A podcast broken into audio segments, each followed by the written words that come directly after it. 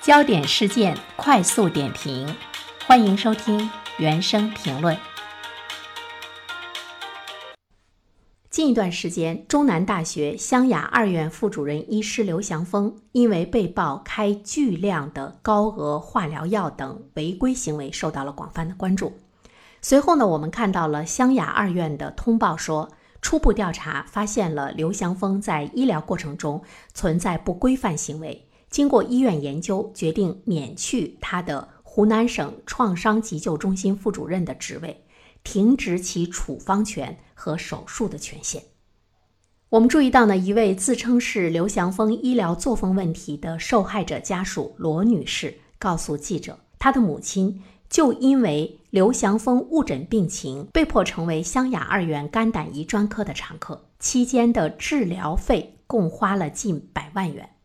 他表示说，有不少的受害家属和他母亲的情况呢是相同的，而且我们还注意到多位的网友爆料，刘祥峰还存在诱导病人做手术、不合规的化疗、大量卖药卖耗材、克扣下属医生值班费等违规行为。那么其中有一些案例呢，让人看了瞠目结舌，觉得匪夷所思。刘祥峰的种种的恶行，哈，医院呢对他的这样的一种处理的方式，其实呢是很轻的，也是呢具有很大的包容性。其实刘祥峰在为患者看病诊疗的过程中，种种的手法都是在谋财害命。那么从患者的角度上来说呢，这个人真的应该要拉出去枪毙了，一枪毙了他都不解气，应该千刀万剐。另外一方面的话呢，其实我们还有一个疑问啊。在管理严格的知名的三甲医院里，这些事件如何能够在多项规则的监管下发生的呢？最近呢，我陪家人到医院做了一个小手术，让我深切的感觉到，当我们到了医院的时候，其实我们真的呢就是一个瞎子，一个聋子。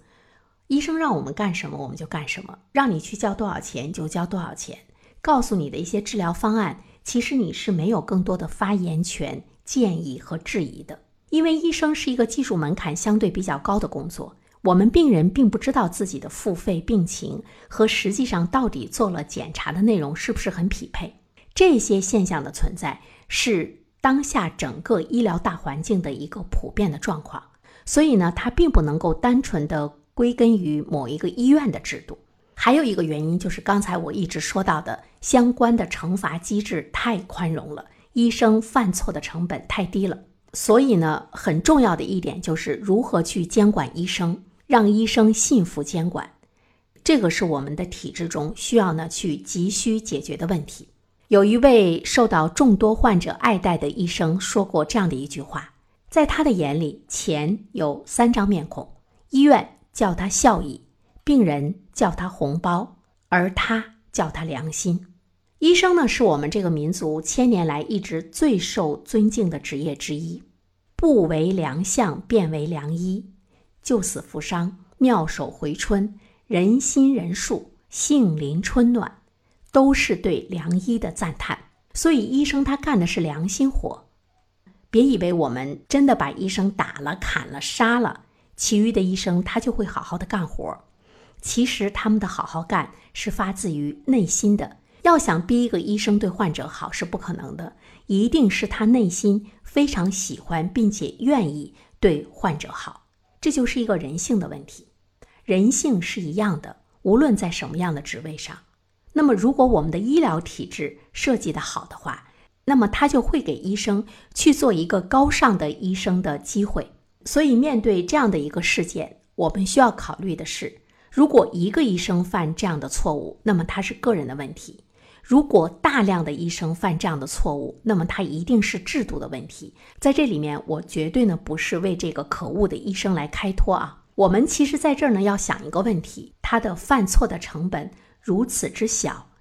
或许呢在处罚者看来，大部分人都会呢犯这样的毛病，只不过这个人有点过了，只不过这个人被举报了，只不过这个人被发现了，在患者的眼中是不能够容忍的错误。但是在处罚者的眼中看来是平常，这就是一件非常可怕的事情。那么是什么导致这位医生去做这么缺德的事情呢？当然是利益了。他为了他自己能够有更多的收入。那么这里面呢，就跟我们的公立医院的市场化有着非常紧密的关系。北京中医药大学有一位大夫叫张其成，他在全国两会上连续三年提出，不能够把公立医院推向市场，应该实行全民的免费医疗。公立医院市场化，医院呢就要养活自己，所以呢，他只能靠赚病人的钱，就会出现过度医疗、开高价药，医患的关系就会紧张。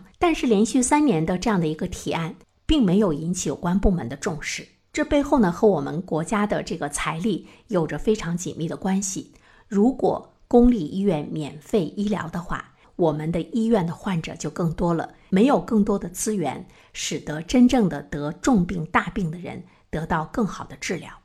当然，我们都知道，医院回归公益性，医生才能为人民的健康服务，而不是为创收服务。但是我们知道，回到公益性的可能性几乎呢是没有的。我们都知道，新医改的目标就是要破除它的趋利性，回归公益性。但是反过来，我们要思考一个问题：医院。他为什么要去承担公益性？公立医院的公益性是政府对国民健康承担的应尽的责任和义务，打破呢那种以收入驱动为导向的一种绩效的管理，才能够呢保证公立医院的公益性。